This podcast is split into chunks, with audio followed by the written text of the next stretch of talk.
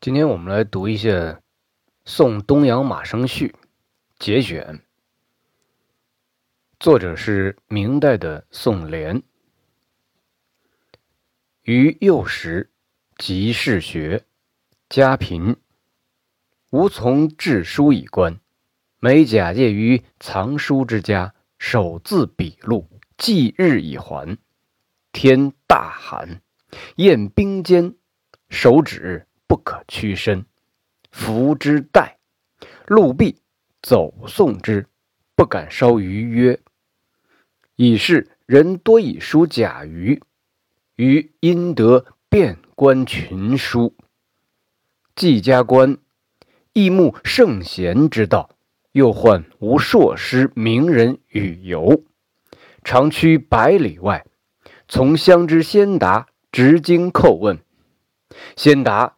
德隆望尊，门人弟子田其士，未尝稍降辞色，于立士左右，原宜至礼，俯身轻耳以请，或欲其赤多，色欲恭，礼欲至，不敢出一言以复。似其心悦，则又请焉。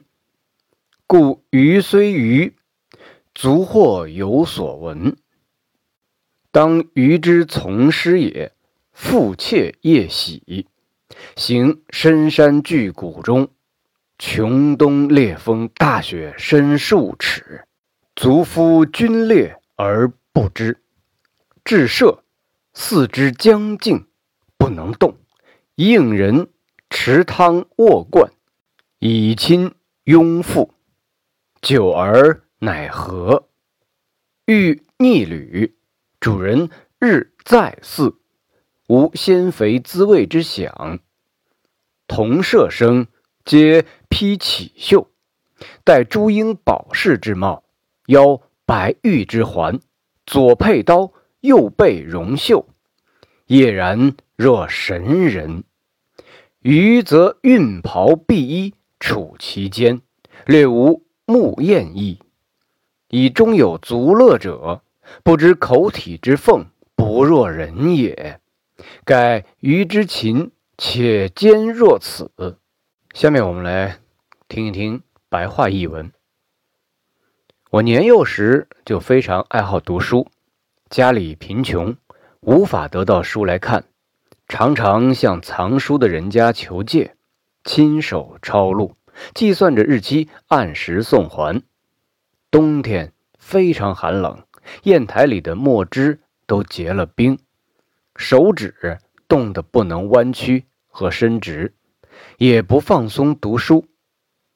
抄写完毕后，便马上跑去还书，不敢超过约定的期限。因此，有很多人都愿意把书借给我。于是。我能够遍观群书。成年以后，我更加仰慕古代圣贤的学说，又苦于不能与学识渊博的老师和名人交往，曾经赶到数百里以外，拿着经书向乡里有道德学问的前辈请教。前辈德高望重，他的门人弟子挤满了屋子，他的言辞和态度。从未稍有委婉。我站着陪侍在他的左右，提出疑难，询问道理。我俯下身子，侧着耳朵，恭敬地请教。有时候遇到他大声斥责，我的表情更加恭顺，礼节更加周到，不敢说一个字反驳。等到他高兴了，则又去请教。所以。我虽然愚笨，但最终获得了不少教益。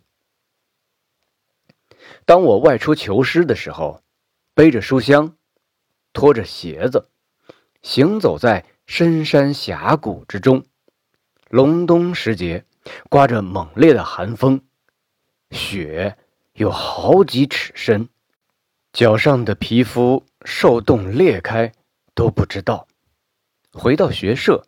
四肢僵硬，动弹不得。服侍的人拿着热水为我洗浴，用被子裹着我，很久才暖和起来。寄居在旅店里，旅店老板每天供应两顿饭，没有新鲜肥嫩的美味享受。同学社的人都穿着华丽的衣服，戴着用红色帽带和珠宝装饰的帽子，腰间挂着白玉环，左边佩戴宝刀，右边挂着香囊。光彩鲜明，像神仙一样。我却穿着破旧的衣服，处于他们之间，但我毫无羡慕的心，因为心中有足以快乐的事情，所以不觉得吃的、穿的享受不如别人。我求学的辛勤和艰苦，就是像这个样子的。在这一篇里头的。文言现象是比较多的，咱们这儿只是重点说一个词类活用。比如说“腰白玉之环”当中的“腰”，它是名词做动词，指挂在腰间佩戴的意思。另外，“手字笔录”，“笔”是名词用作状语，用笔；“手”是名词做动词，动手。戴朱缨宝饰之帽，这个“宝”字是名词做状语，用珠宝；朱缨啊，也一样是名词做状语，用红缨。主人日在寺，日是名词做状语，每天；而在呢是数词，两次。欲逆旅，欲字是名词做动词。是记住在的意思。另外，无鲜肥滋味之享，鲜肥是形容词做了名词，在这儿的意思就是鲜鱼和肥肉。好，我们重点就说了这个词类活用。最后，我们再将文本再朗读一遍。于幼时即嗜学，家贫，无从致书以观。每假借于藏书之家，手自笔录，记日以还。天大寒，雁冰坚，手指不可屈伸。扶之待，路壁，走送之，不敢稍逾曰：“已是人多以书假余，于应得遍观群书，既加官，益慕圣贤之道。”又患无硕师名人与游，长驱百里外，从乡之先达，直经叩问。先达德隆望尊，门人弟子田其事，未尝稍降辞色。于立士左右，原宜至礼，俯身亲耳以请。或欲其赤多，色。欲公礼欲至，不敢出一言以复。似其心悦，则又请焉。故于虽愚，足或有所闻。当愚之从师也。复妾夜喜，行深山巨谷中，穷冬烈风，大雪深数尺，足夫军列而不知。至舍。四肢僵硬不能动，应人持汤卧灌以亲拥腹，久而乃何？欲逆旅，主人日在寺，无鲜肥滋味之享。同舍生皆披绮绣，戴朱缨宝饰之帽，腰白玉之环，左佩刀，右备荣袖。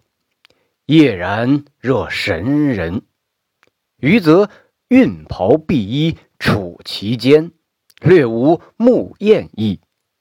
以中有足乐者，不知口体之凤，不若人也。盖余之勤且坚若此。